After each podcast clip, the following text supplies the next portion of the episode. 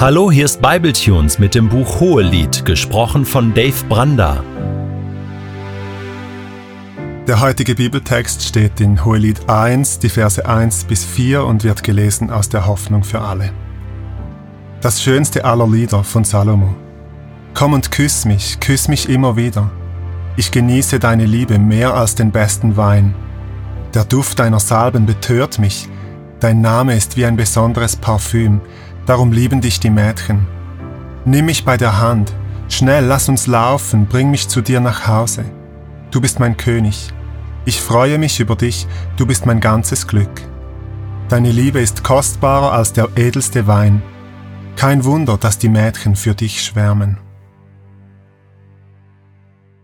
Kennst du diese Filme, die sich so ganz langsam an die Handlung herantasten? Zuerst einige Landschaftsbilder zeigen, dann vielleicht ein fahrendes Auto, dann sieht man zum ersten Mal eine Person und so langsam nähert man sich der Geschichte? Als Zuschauer hast du dann Zeit, deinen Alltag mit seinen Gedanken und Problemen hinter dir zu lassen und in den Film und seine Handlung einzutauchen. Beim Hohelied ist das ganz anders. Überleg dir mal, wie die Eingangsszene aussehen würde, wenn das Hohelied ein Film wäre. Der Vorspann dauert etwa zwei Sekunden. Das schönste aller Lieder von Salomo. Und dann geht es los.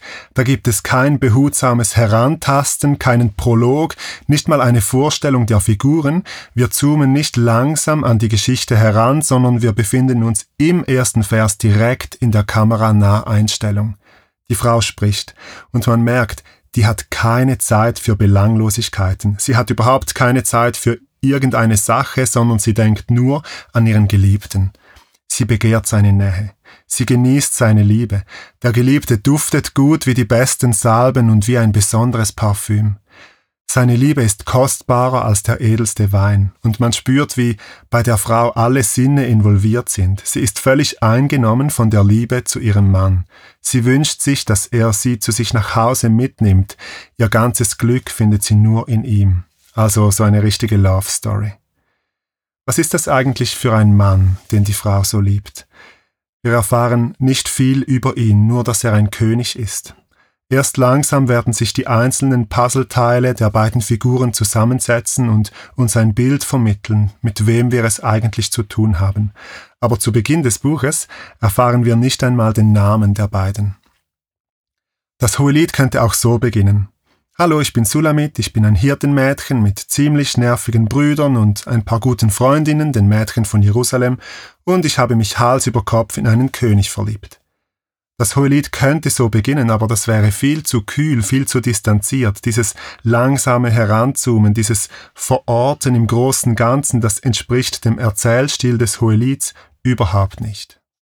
Nichts am Hohelied ist kühl, zurückhaltend oder nüchtern. Die Frau wird vom Verlangen nach ihrem Geliebten beinahe verzehrt und das macht ja diese Geschichte aus, dass die Liebe im Zentrum steht und Raum einnimmt. Jetzt kann man gut reformiert oder von mir aus auch gut katholisch daneben stehen und diese Geschichte für hoffnungslos romantisch halten. Man kann über diese Verliebtheit den Kopf schütteln und sich wieder den wichtigen Dingen des Lebens und des christlichen Glaubens widmen. Aber was sind denn die wirklich wichtigen Dinge des christlichen Glaubens? Du sollst den Herrn, deinen Gott, lieben von ganzem Herzen, mit ganzer Hingabe, mit all deiner Kraft und mit deinem ganzen Verstand, sagt Jesus in Lukas 10, Vers 27. Das waren jetzt einige ganz, zu viele, um die Liebe zu Gott zu einer Nebensache zu erklären. Die Liebe zu Gott will in unseren Herzen Raum einnehmen. Sie ist ganzheitlich. Der ganze Mensch mit all seinen Sinnen, mit Herz, Hingabe, Kraft und Verstand ist gefragt. Die Liebe gibt alles von sich preis, aber sie erwartet auch alles. Gott zu lieben ist nicht ein nebensächliches Detail in unserer christlichen Biografie, sondern es ist die Hauptsache, es ist das erste und das wichtigste Gebot. Es gibt leider dieses ungeschriebene Dogma, dass Gott nur ganz sachlich, möglichst ohne emotionalen Ausdruck geliebt werden darf. Und dieses Dogma ist völlig unbiblisch.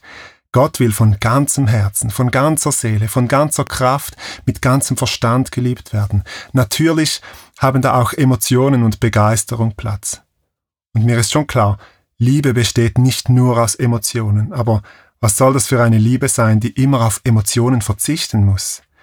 Hier kann uns das Hohelied ein Vorbild sein. Weil diese Frau, die hält ihre Liebe in keiner Weise zurück, die kümmert sich überhaupt nicht, wie sie da bei den Leuten ankommt, sondern sie ist ganz von ihrem Geliebten eingenommen. Die Frau liebt einen König.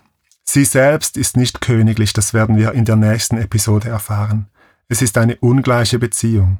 Und wir wissen nicht, wie es genau zu dieser Liebe kam, aber schon zu Beginn des Buches wird klar, das ist hier keine arrangierte Ehe, das ist keine interessensgesteuerte Heiratspolitik, sondern das ist Liebe, die entstanden ist und die im Lauf der Geschichte noch wachsen wird. Ein König, der ein Hirtenmädchen liebt. Die Liebe ist völlig unverdient und sie kann nicht erzwungen werden. Wie viel größer ist da der Unterschied zwischen Gott und uns? Wie ungleicher ist da die Liebe?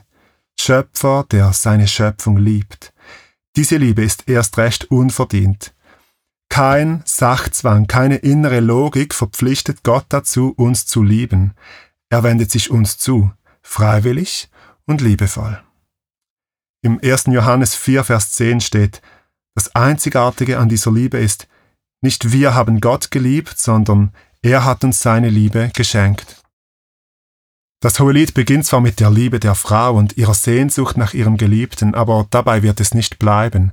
Ihre Liebe wird scheitern und es wird die Liebe des Bräutigams sein, die das Feuer am Brennen erhält. Er wird im Verlauf der Geschichte beweisen, dass seine Liebe wirklich besser als Wein ist und dass seine Zuneigung nicht verschwindet, dass er immer wieder die Initiative ergreift. Unsere Liebe zu Gott ist getragen von seiner Liebe zu uns. Wir lieben, weil er uns zuerst geliebt hat.